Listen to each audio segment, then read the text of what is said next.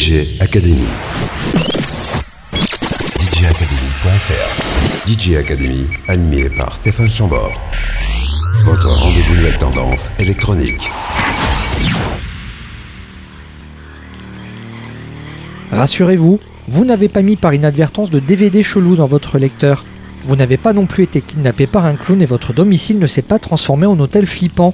Mais ce soir, dans le poste de radio, je ne serai pas seul. Et oui, la séance de spiritisme s'est passée beaucoup mieux que prévu et nous voici comme envahis par une marée d'ectoplasmes et de manifestations paranormales de tout genre. Pour tout vous dire, on a récupéré toutes les âmes qui se sont damnées pour une bonne rave et celles qui se sont sacrifiées à l'esprit du groove. Autant vous dire que ça fait du monde. Pour faire taire les chuchotements, une seule solution, il faut les couvrir avec du son. C'est pourquoi je vous annonce au sommaire, après une courte série de nouveautés, l'arrivée de notre invité. Il s'appelle David Asco. C'est une sorte de Ghostbuster avec qui nous évoquerons Conflit, son dernier EP en date. Avec lui, nous évoquerons d'autres sujets comme le club culture ou encore les soirées TBM. Et enfin, pour se quitter, notre classique de la semaine sera Hot in the Hills of Love de DJL en version Dave Clark remixée. Une belle énergie millésime 1994 disponible depuis peu en version remasterisée. Bienvenue à vous. Academy.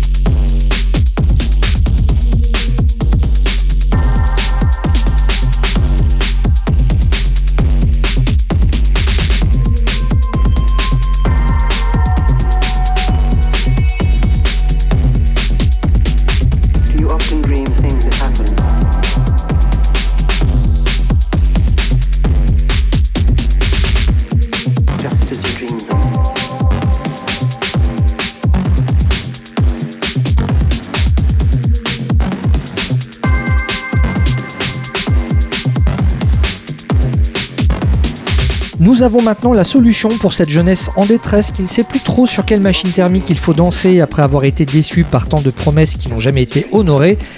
Cette solution, elle s'appelle Occupant Alpha 2. C'est la nouvelle compilation électro du surpuissant label américain Science Cult. En extrait, il s'agissait de Broken Joe avec Dream Dunes, un morceau qui met du poison dans le décor sans pour autant verser dans le hardcore. La suite fera office de double propulsion pour aller un petit peu plus loin dans l'action.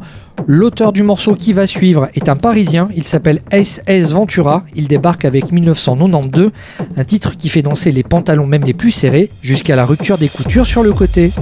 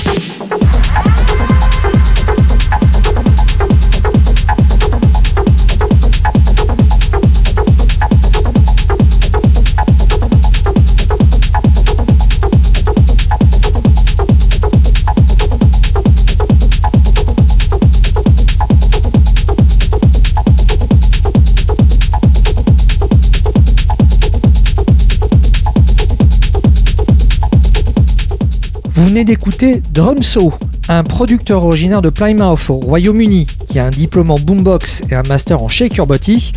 Oui, son avenir professionnel est donc sans nuages et sans soucis.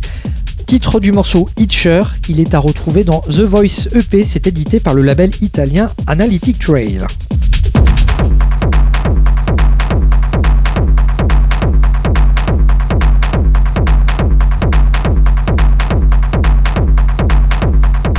Les nouveautés de la semaine. DJ Academy. Le temps d'ajuster les derniers détails techniques pour accueillir notre invité en duplex pas live. On s'écoute l'une de ses dernières productions histoire de se jeter dans le bain. Il s'appelle David Asco. Le morceau, lui, c'est Conflict One.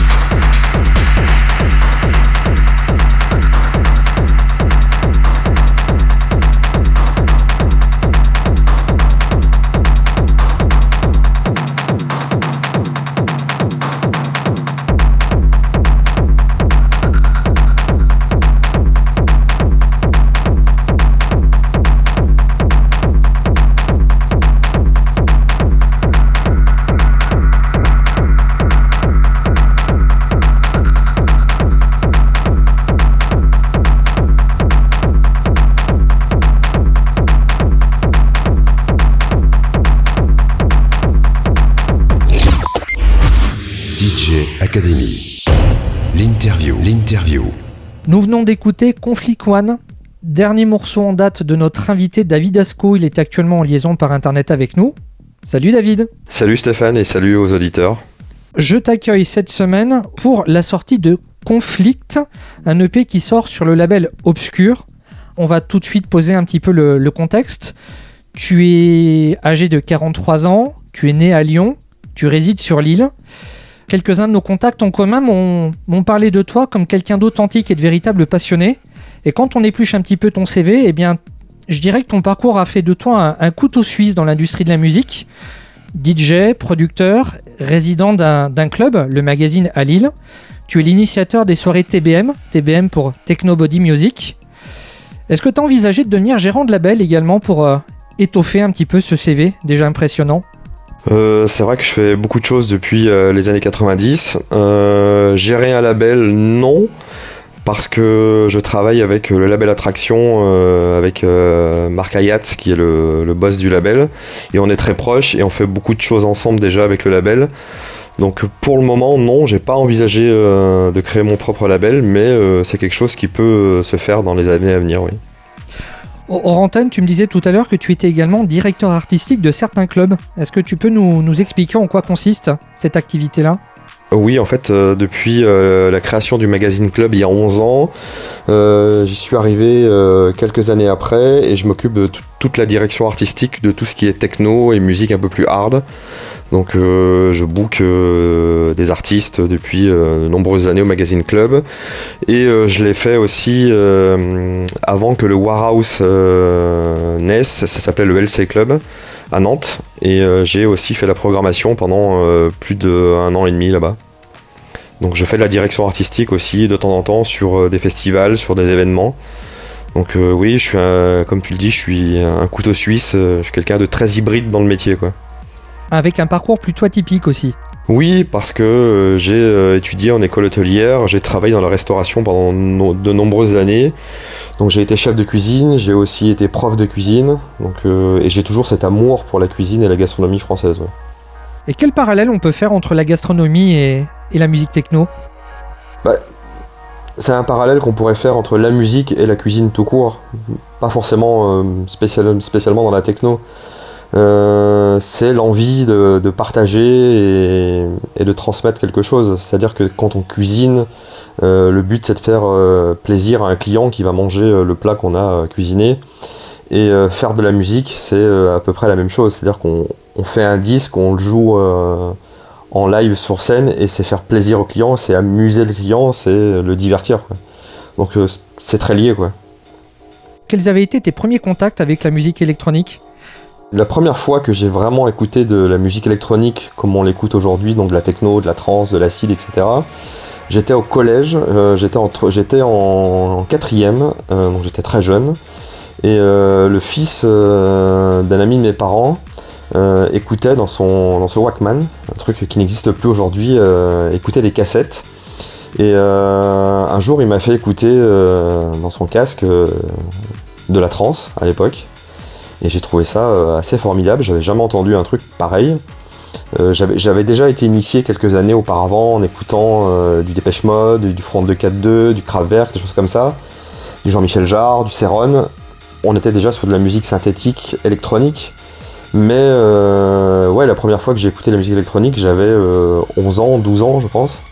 Et tout de suite, mon oreille a tilté et j'ai dit euh, je, veux aller plus loin. Et J'ai commencé à ce moment-là à essayer de découvrir cette musique.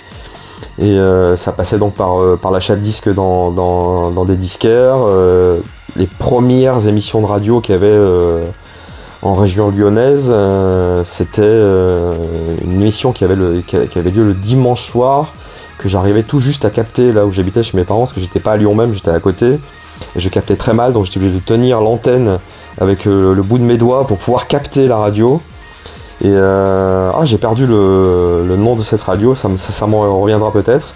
Mais c'était le dimanche soir, il passait euh, pendant une heure toutes les news de techno, de house, de trance, de jungle, etc.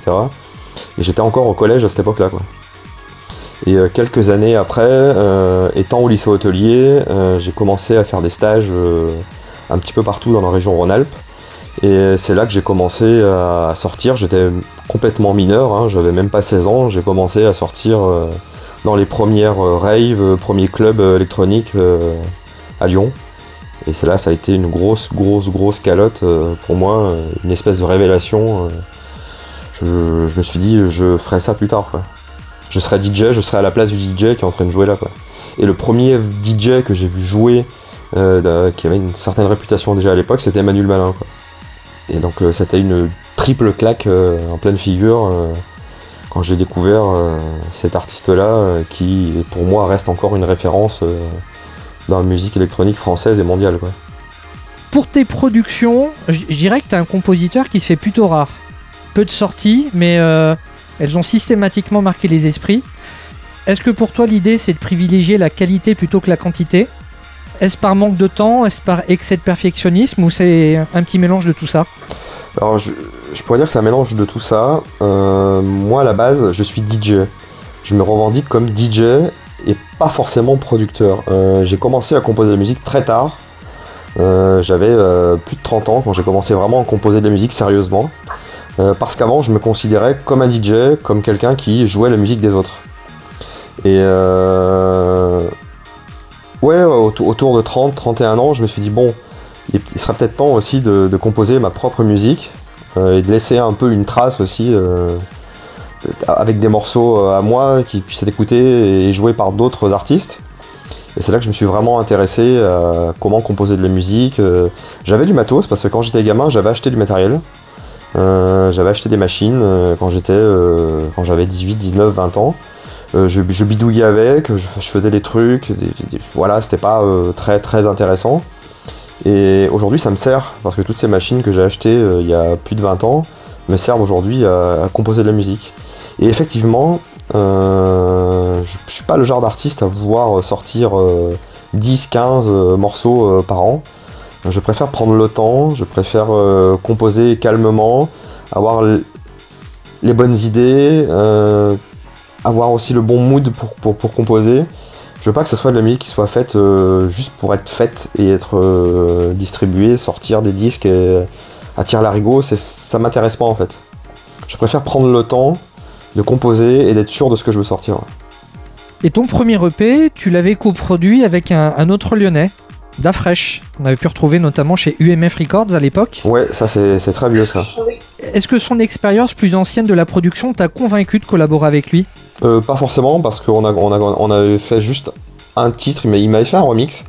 C'était le premier titre que j'avais composé, il m'avait fait un remix et on a, on, a arrêté là notre, notre collaboration tout simplement. Parce que lui était plus euh, sur une musique house, tech house, et moi sur une musique euh, beaucoup, beaucoup, beaucoup plus dure, beaucoup plus rapide. Donc c'était pas forcément intéressant de collaborer ensemble. et, et ce disque, aujourd'hui, je dirais qu'il fait, il fait office d'ovni dans toute ta discographie. Quel regard tu, tu portes sur ce maxi sorti il y a maintenant 15 ans? Euh, ça a très mal vieilli, euh, c'est très pauvre musicalement, et euh, si tu m'avais pas parlé, je pense que j'avais déjà oublié, j'avais oublié ce titre en fait. T'es quand même sévère envers toi-même. Hein Non, on va dire que c'était pas, on va dire que c'était pas génial quoi. Je me cherchais, je me cherchais musicalement, je savais pas trop quoi faire, etc. Et, et c'était pas du tout ce que je voulais faire quoi. Par la suite, dans ta discographie, on peut retrouver deux EP qui sont édités par un label technophare qui s'appelle Attraction, euh, label sur lequel figurent des œuvres de Chaotic Ramsès, Mad Ben, Paul Nascat, Romer ou, encore Agoria pour les plus connus. Au-delà d'un sentiment de fierté, ce label, il a changé quoi dans ton quotidien?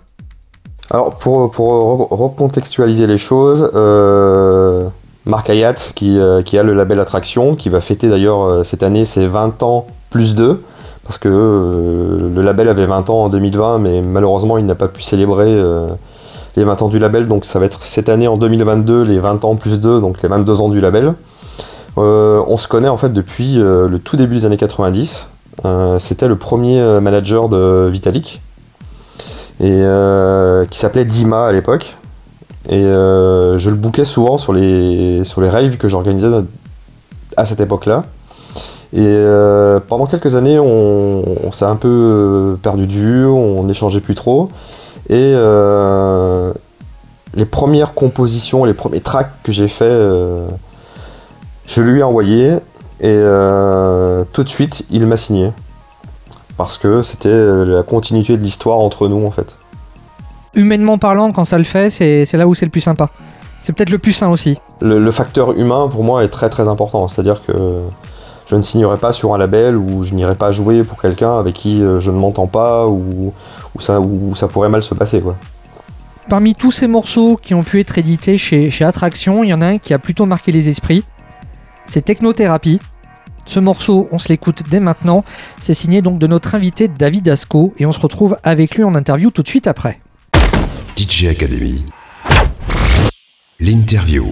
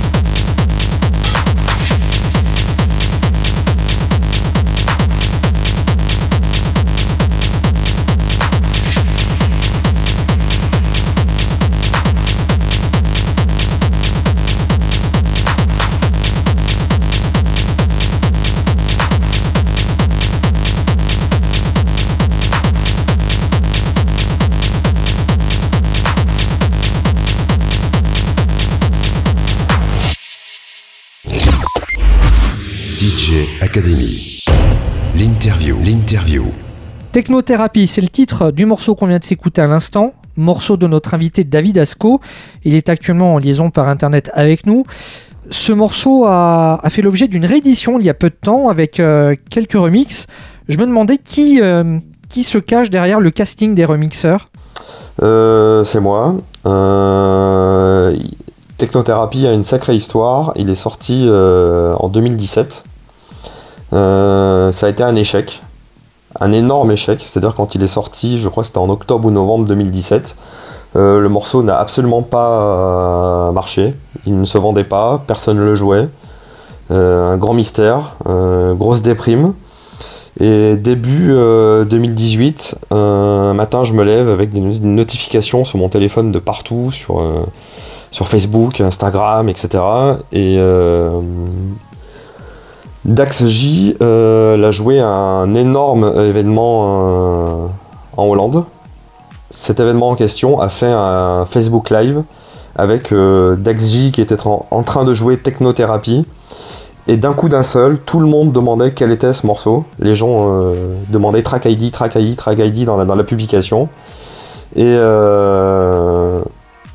ça a été un, énorme boom d'un coup d'un seul. Il y a eu des, euh, des- centaines de milliers, voire peut-être des millions de vues sur cette euh, vidéo. Parce que les gens étaient complètement hystériques. euh, on voyait les gens danser quand Dakji euh, était en train de jouer mon morceau. Et d'un coup d'un seul, ça a pris une autre dimension. Lui a continué à le jouer de semaine en semaine. D'autres artistes se sont mis à le jouer de, semaine en semaine aussi.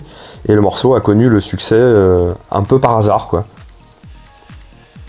Donc il a, il a une sacrée histoire ce morceau, quoi. C'est, il, il- il était voué à l'échec euh, en fin 2017, demi- début 2018, et d'un coup d'un seul, euh, ce morceau, euh, c'est, ça, ça, ça, ça a fait un énorme boom. Et pour moi, ça a été le début de, de- de plein de choses quoi, en tant que producteur. quoi. Ouais, comme quoi le succès d'un morceau, ça tient à rien. hein. Oui, parce qu'on avait fait une super promo, on, a- on, on avait tout mis, tout mis en œuvre pour que le morceau marche. On avait des bons retours de, plein de gens, de plein d'artistes, etc. Mais il se vendait pas, il n'était pas euh, très plébiscité. C'est vraiment là euh, un coup du hasard euh, qui a fait que ce morceau a cartonné d'un coup d'un seul. Et là, tout le monde s'est mis à le jouer partout et, et le morceau a connu un énorme succès qu'on connaît aujourd'hui. Et donc on l'a réédité euh, l'an dernier. Euh, on l'a remasterisé, on l'a réédité et euh, j'ai demandé à des amis avec qui je travaille aussi depuis cette époque-là de d'en faire leur propre version. Donc il y a eu l'anglais Sterling Moss qui en a fait une version un peu plus acide à l'anglaise, Jacidorex qui est un pote qui en a fait une version un peu différente aussi et Mark Hayat et Musinger qui en ont fait une version un peu plus EBM. La fraîcheur et Léonard euh, de Léonard qui ont fait une, une version aussi euh, techno assez musclée. Alors, ce morceau, comme tu le disais, il est devenu aujourd'hui un, un hit, un incontournable dans, dans toute ta discographie. Par contre, ce qui est étrange, c'est que d'une sortie à l'autre, ta musique, elle me sonne comme une, euh, une immense variation sonore sur des zones d'ombre de la psyché humaine. De ton côté, comment aimes-tu définir ton univers sonore Euh, mélancolique, dark. C'est ma musique en fait, elle, relate mon, émotion, mon sentiment du moment. Quand je compose de la musique, il y a toujours quelque chose qui, vient de l'intérieur en fait. Je, laisse transparaître mes émotions et mes états d'âme dans ma musique.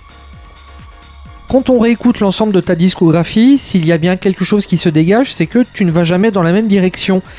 Alors si en interview certains musiciens estiment qu'avoir une signature sonore est un compliment, le fait d'être un musicien insaisissable, bah ça peut l'être aussi. Ainsi, je me demande quels ont été les, les compliments et les remarques qui t'ont le plus touché quand d'autres parlent de ta musique.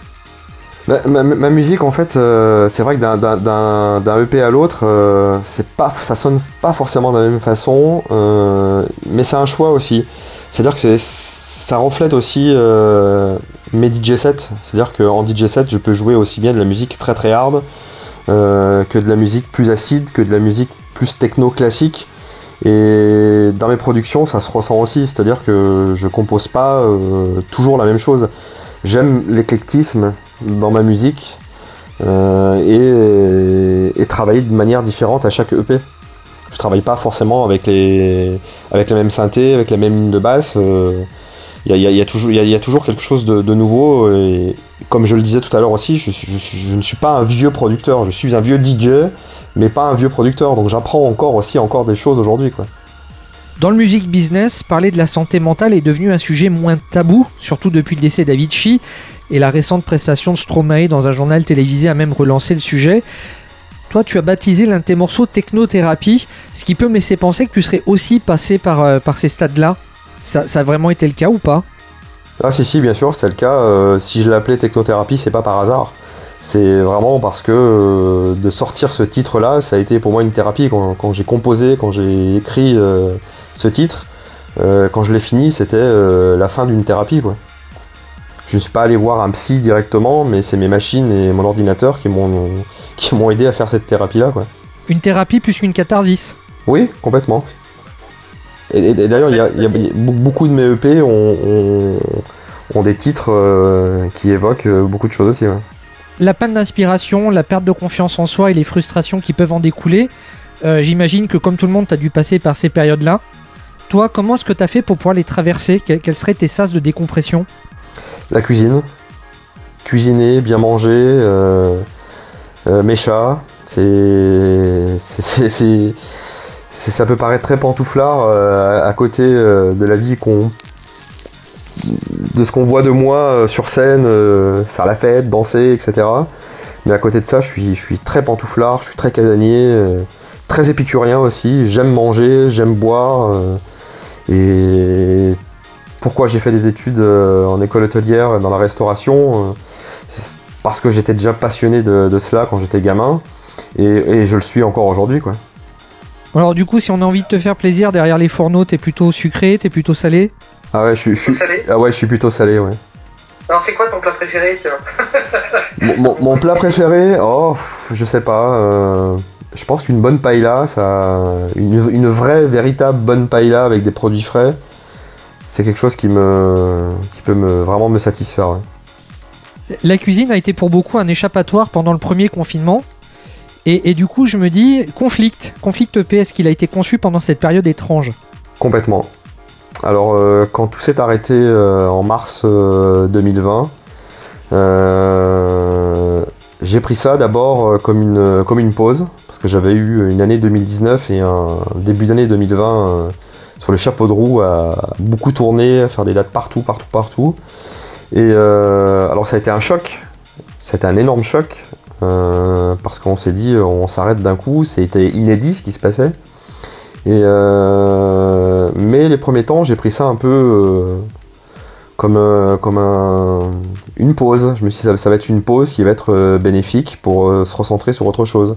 Et je me suis recentré beaucoup sur la cuisine parce que j'ai les premiers temps, les premières semaines du, premier confinement, je faisais quasiment 2-3 recettes par jour que je partageais sur les réseaux sociaux. C'était assez drôle parce que je gardais le, lien avec euh, plein de gens euh, en France et, dans le monde euh, avec autre chose, c'est-à-dire la cuisine. Et euh, ensuite, c'était là où j'ai commencé euh, à reproduire, à, recomposer de la musique. Et j'ai fait un titre qui a été signé sur. Euh, que j'avais commencé avant le confinement, que j'ai signé sur Carbone euh, Record, qui est un label allemand et italien. Et c'est sorti d'ailleurs pendant. C'est sorti, sorti en. Je sais plus en quelle année, en 2020 ou 2021. C'est un morceau qui s'appelle Die Raving. le concept en fait du label c'était de rendre hommage à la rave. Et j'avais fait un titre justement qui était plutôt techno EBM, donc là aussi, tu vois, je suis encore sorti de, mon, de ma zone de confort en composant quelque chose d'un peu, d'un peu nouveau, un peu différent. Et euh, Conflict est venu euh, un petit peu après, on va dire à l'été, euh, l'été 2020. j'ai commencé à me pencher un peu sur sur cette EP là, qui m'avait été demandé d'ailleurs par Obscure. Obscure m'avait m'avait demandé de, de, faire un EP et j'avais pas trop trop d'idées à cette époque-là. C'était un peu euh, comme tu disais tout à l'heure, un petit peu une, période un peu compliquée où j'avais pas beaucoup d'inspiration. euh, on, venait de sortir d'un été, on avait pu à peine faire la fête, un peu jouer, etc. Et c'était un peu compliqué. Et euh, je me suis penché vraiment. euh, je me suis penché dessus, ouais, fin d'année 2020, début d'année euh, 2021, où là ça a été très dur, où j'ai traversé une période mentalement qui a été très compliquée.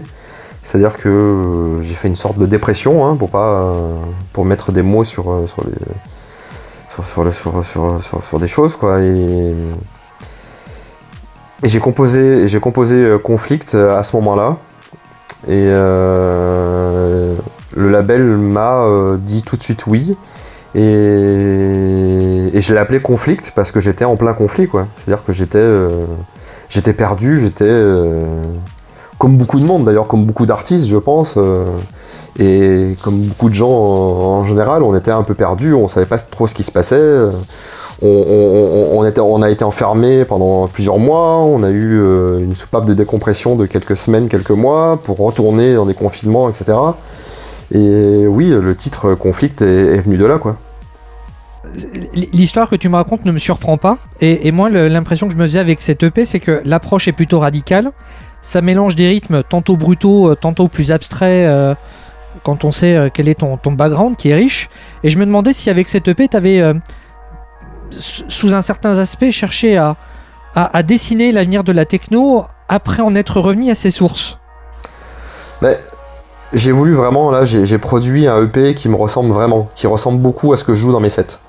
Là, c'était, euh, c'est le premier EP que j'ai composé euh, qui ressemble vraiment à ce que je joue sur scène quand je suis DJ. C'est-à-dire que là, je suis allé euh, dans le côté radical, côté un peu extrême de, de ce que je joue comme musique. Et oui, effectivement, j'ai accéléré le tempo dans mes productions et j'ai composé des choses beaucoup plus dures, beaucoup plus dark. ça, c'est évident. hein. Et ben là, on va s'écouter Conflict 2, qui est extrait de, de cette EP. Ça sort cette semaine sur le label Obscure, un label que je découvre. euh, c'est un label hollandais, il me semble. hein. Oui, c'est un label hollandais euh, qui, euh, qui est plutôt spécialisé dans, dans la techno industrielle, l'art techno. Et c'est un label qui a signé des artistes comme Eight Models, euh, Blazin, et je suis le quatrième français signé sur ce label-là. Et ben Conflict 2 est disponible en digital. On s'écoute ce morceau de David Asco et on se retrouve avec lui en interview tout de suite après. DJ Academy. L'interview.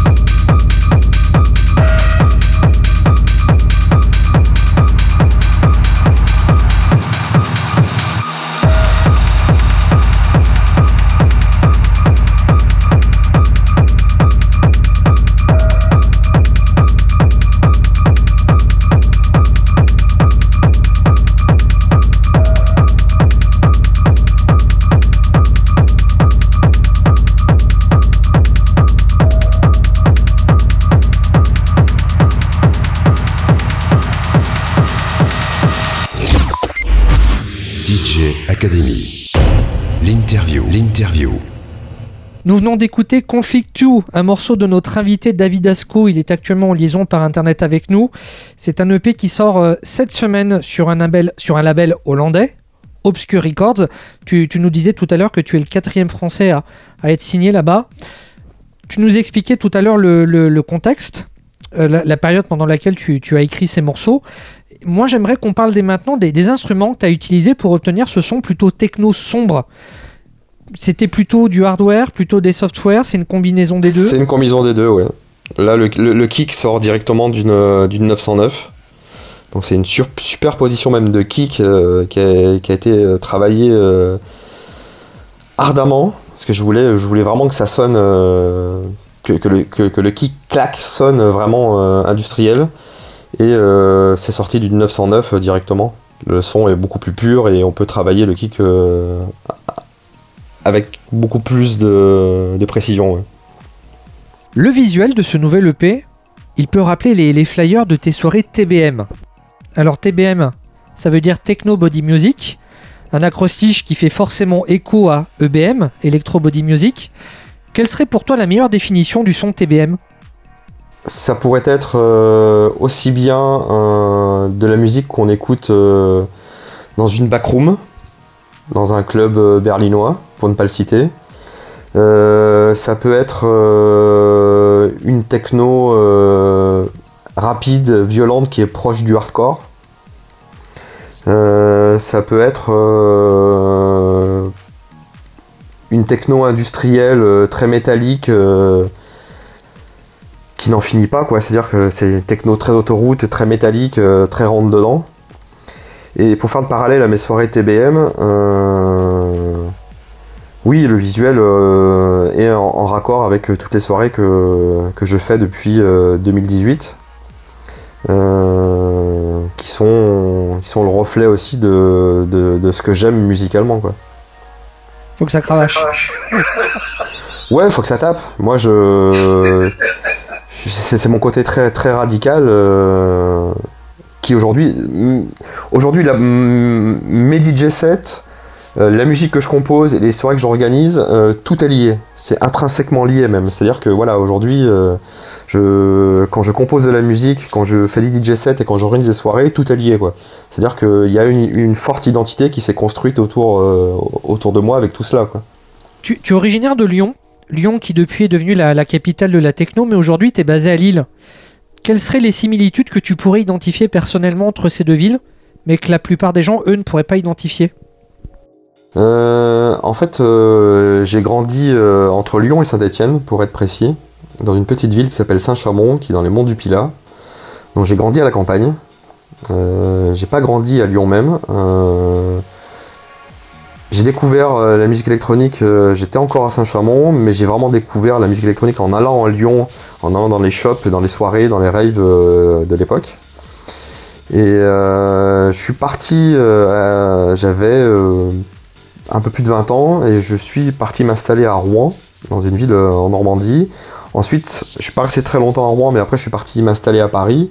Et après le nord de la France, euh, j'ai grandi à la campagne, mais paradoxalement, je suis très citadin en fait. J'aime beaucoup euh, vivre dans les grandes villes. Et euh, Lille, ça a été un choix assez rapide, assez clair. Ça a été de partir de Paris parce que Paris, c'était devenu pour moi une trop grosse ville, c'était trop. Voilà, c'était- too much quoi. Et d'aller à Lille euh, avec quand même. euh, Lille est, une très belle ville avec son côté historique, avec ses, son architecture, et ça m'a fait penser. Ça m'a rappelé un petit peu euh, Lyon avec ce centre-ville historique aussi qui, est magnifique. Et je suis pas allé pour le climat, ça c'est sûr, parce que le climat de Lille est quand même très compliqué. Euh, il pleut souvent, il fait souvent froid. C'est pas, euh, pas que dans les livres qu'on voit cela, mais oui, les similitudes en- entre Lyon et Lille, c'est vraiment que ce sont deux grandes villes. Deux grandes villes, par exemple, Lyon est, pas loin du sud de la France, pas loin de la Suisse, euh, pas loin de l'Espagne, et je retrouve cela à Lille aussi, qui n'est pas loin de la Belgique du tout, qui est pas très loin de l'Angleterre, pas très loin de la Hollande et de l'Allemagne. Ce sont un peu des carrefours en Europe. Voilà un petit peu les similitudes euh, que je pourrais donner. Et les gens du Nord sont des gens euh, absolument euh, fort sympathiques. Donc euh, je me, ça fait plus de 10 ans maintenant que j'habite ici et, et j'ai pas envie d'en partir. quoi. Certains de tes morceaux portent des numéros qui, pour moi, sont des codes postaux. Les clins d'œil à Lyon, Rouen, Lille et Paris, on, on- on en- on en a parlé. Par contre, le, le clin d'œil à Nantes, là, ça m'échappe un peu. Ça fait très longtemps que je joue à Nantes, depuis des années et des années et des années que je joue à Nantes. Euh, J'adore cette ville. Euh, comme je te disais tout à l'heure, j'ai été euh, directeur artistique du LC Club, qui est devenu maintenant le Warhouse, où je joue beaucoup aussi. Je dois faire 5-6 dates par an là-bas. Et dans ma période qui a été un peu compliquée ces dernières années, où la techno ne marchait pas trop, etc., euh, quand j'ai commencé à bosser au magazine club, etc., j'ai aussi commencé euh, à prendre la direction artistique du LC Club à Nantes. Donc euh, j'ai une histoire de, cœur avec cette ville, tout simplement. Donc j'ai voulu rendre hommage à la ville de Nantes avec le morceau euh, 44 000. Ju- Jusqu'ici, t'as pas encore produit d'album. Et je me demandais si tu préférais des formats courts, ou alors est-ce qu'un un format long n'est pas du tout adapté au fond très dystopique de ta musique? Alors oui, j'ai pas sorti d'album. Euh, très franchement, c'est pas prévu. Euh, j'ai euh, plusieurs sorties qui arrivent après le, le conflict, mon EP conflict qui sort là cette semaine. J'ai un track sur un Various artiste qui fête les 20 ans de Attraction Record qui va sortir courant avril. Et j'ai d'autres projets de, maxi de EP jusqu'à fin 2022. Et on verra pour 2023. Euh, j'ai le projet aussi de, jouer euh, live et plus faire des DJ sets. Donc, euh, comme je, le répète encore, mais je suis un jeune producteur, euh, j'ai pas encore un catalogue qui est très fourni pour pouvoir faire un live et pas encore assez de maturité et d'expérience pour produire un album complet. Je ne sais pas si je produirai un album complètement techno ou si je pourrais produire un album euh, qui soit pas forcément euh, destiné au dance floor. Ça, j'en sais absolument rien encore. quoi. J'ai pas, euh, j'ai pas encore imaginé euh, la sortie d'un album. ouais. Bon, Bon, bah, l'avenir nous le dira. Mais c'est plus, mon objectif est plus de, de jouer mes morceaux en live sur scène avec mes machines, etc., que de sortir un album. Ouais, c'est la prochaine étape pour moi, c'est plus de- d'aller euh, sur scène en présentant euh, tous mes morceaux en live. Ce qui serait déjà une, une- une étape de franchie en plus. ouais. Ce qui m'amènerait peut-être à vouloir euh, composer et sortir un album. Parmi les différents emails que j'ai pu échanger avec ton attaché de presse, j'ai pu apprendre que tu es à l'initiative et tête de proue de Club Culture. Est-ce que tu peux nous dire de quoi il s'agit exactement? Fin, fin 2020, euh, quand on était dans, le, très très dur de, la crise euh, sanitaire, euh, un soir, euh, j'étais énervé, j'étais en colère, j'étais, j'étais, j'en, avais ras le bol, vraiment, c'était, j'étais, j'étais au bout du rouleau, com- comme on dit. Et je me disais, putain, tous ces clubs qui sont fermés, tous ces clubs dans lesquels je joue depuis des années et des années et des années, ça serait bien quand même qu'on qu'on nous entende, qu'on existe, parce qu'on on- on ne parlait pas de nous en fait. On était fermés, euh, on a été les premiers fermés, et d'ailleurs on a été les, les- derniers à rouvrir. Et euh, j'ai appelé plusieurs clubs un soir, euh, en étant en colère, en étant un peu, euh, un peu perdu. euh. et j'ai appelé euh, le Warhouse à Nantes, j'ai appelé 88 à Rennes, j'ai appelé le Rex Club à Paris, j'ai appelé des clubs dans le sud de la France, dans, dans l'Est, partout, etc.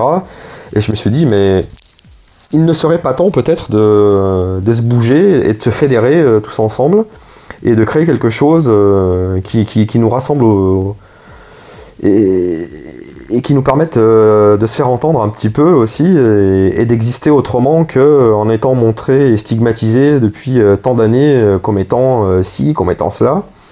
Et après quelques semaines et quelques mois, on a monté avec Culture Barbare, qui est une fédération euh, qui est basée à Nantes d'ailleurs. Et on a monté euh, une antenne qui s'appelle Club Culture, où on a rassemblé les 40 plus gros, euh, enfin plus gros, enfin, les 40 clubs français qui font de la culture dans leur établissement, qui ne sont pas des simples discothèques comme on peut en voir partout à travers le territoire. Et du coup est né, est né euh, ce, collectif euh, qui s'appelle Club Culture et euh, on s'est fédéré et depuis, bientôt un an et demi, on fait des réunions très régulièrement et on est en, phase dans le processus de reconnaissance par le ministère de la Culture comme étant des lieux de culture, comme étant des lieux culturels qui génèrent de la culture en France. Parce que oui, aujourd'hui, euh, faire de la musique électronique, faire du hip-hop, faire du, du punk, du punk metal, à travers, euh, euh, dans nos établissements, dans ces 40 établissements, c'est générer de la culture, c'est faire travailler des acteurs de la culture, c'est faire travailler des intermittents, c'est faire travailler des indépendants, et on fait le même travail qu'une SMAC, et on fait le même travail qu'une salle de concert ou qu'un festival, quoi. Donc on, en est, on en est aujourd'hui à, à être fédéré, à travailler, avoir euh, créé une charte euh, pour nos établissements, etc., etc. Et euh, il y a des rendez-vous qui sont prévus là pour, pour premier trimestre 2022 avec le ministère de la Culture pour vraiment être reconnus comme des lieux culturels. Et ne, et ne plus être associés en fait à une discothèque traditionnelle classique contre lequel je n'ai absolument rien, mais qui ne fait pas le même métier que nous. Quoi. Alors ce que tu fais en France avec Club Culture, j'ai l'impression de le retrouver en quelque sorte en Allemagne avec Rêve the Planet. Rêve the Planet pour les auditeurs. Alors Rêve the Planet, c'est un mouvement initié par le musicien Dr Motte. Lui, son idée, eh bien, c'est de recréer la Love Parade de Berlin, mais sans le côté mercantile, mais aussi d'inscrire la techno au patrimoine universel de l'UNESCO.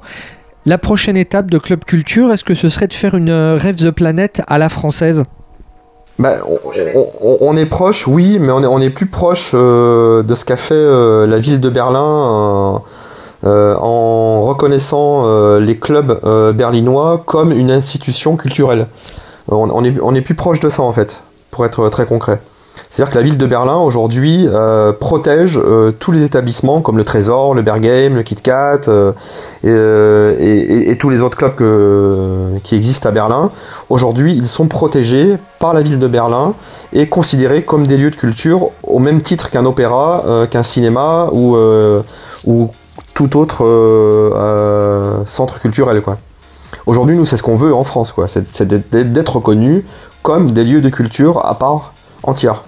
Alors, je, partage ton point de vue, et là, je me dis, David Asco, président, si on veut vous soutenir, comment est-ce qu'on fait? Bah, là, en fait, il n'y a, pas forcément besoin de coups de main ou quoi que ce soit. Là, maintenant, euh, on est, euh, on est à une étape dans Club Culture. On, a sollicité il y a quelques mois euh, l'aide de, tous les artistes français de musique électronique, de hip-hop, même de rock à nous soutenir. On, avait, euh, on avait lancé une, énorme campagne où on a eu euh, plus de 300 artistes euh, français qui sont reconnus en France et à l'international, qui ont apporté leur soutien à Club Culture, parce que tous ces artistes-là jouent dans nos clubs aussi, ou pour certains qui sont devenus même des superstars, ont commencé il y a 10-15 ans à jouer dans nos, leur première date était dans nos, clubs. Et ça a permis de faire bouger les choses. Et là, aujourd'hui, c'est des décisions purement politiques euh, qui doivent être prises, euh, et c'est tout le futur euh, proche qui arrive avec les rendez-vous ministères de la culture et, et d'autres inti- d'autres institutions qui vont normalement enfin nous reconnaître au bout de tant d'années de démarche euh, et de tant d'années de- d'ignorance. quoi. Faut peut-être les inviter à Ibiza, peut-être que ça marcherait. Ah, ah. Bon, on va peut-être avoir Jean-Michel Blanquer qui va vite nous reconnaître. ouais. Ayant fait le tour de mes questions, eh bien on va se quitter avec un dernier morceau qui s'appelle Dead with God, un morceau de David Asco dont l'actualité est la sortie de Conflict EP. C'est disponible depuis le 21 janvier 2022 sur toutes les bonnes disqueries en ligne. Euh, David, on peut te retrouver sur les réseaux sociaux pour avoir eh bien, les, les- les prochaines dates de tes tournées en club. Sur, sur quel réseau social on peut te retrouver? Ouais, sur Instagram, sur Facebook, je suis très actif, ouais. Je poste euh, beaucoup de choses. Euh, même en ne jouant pas, je reste proche. euh, euh, je reste proche avec euh, mes fans parce que je trouve ça important aussi de. Et je, je, je, je, je parle beaucoup de moi aussi, mais euh, de la vie en général. Et euh, j'ai souvent des coups de gueule sur les réseaux sociaux aussi, euh, justifiés ou pas. Mais voilà, je suis, je suis vrai, je suis nature. euh, je, je, je ne triche pas, quoi. Tout le côté authentique et véritable et passionné dont je parlais en début d'interview. Du coup, euh, la boucle est bouclée. Encore merci David, à bientôt. Merci, à bientôt. DJ Academy. L'interview.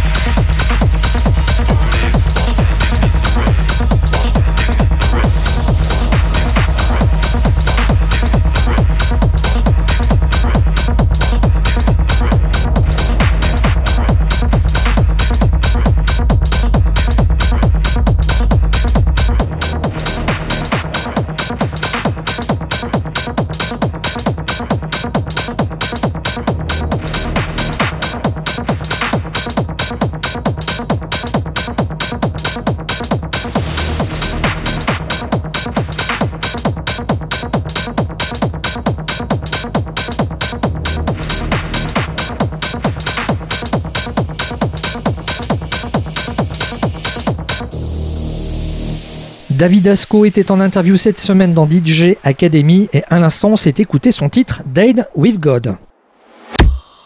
DJ Academy, le classique. Notre classique, c'est un morceau avec plein de pieds interconnectés qui dominait les débats dans la techno-musique il y a de cela près d'une trentaine d'années. Hot in the Hills of Love, c'est signé DJL et c'est un morceau qu'on peut comparer à des tirs de laser, voire même des attaques de bulldozers qui font des trous dans l'atmosphère. Ce classique est donc un morceau de DJL, figure emblématique de la musique électronique allemande.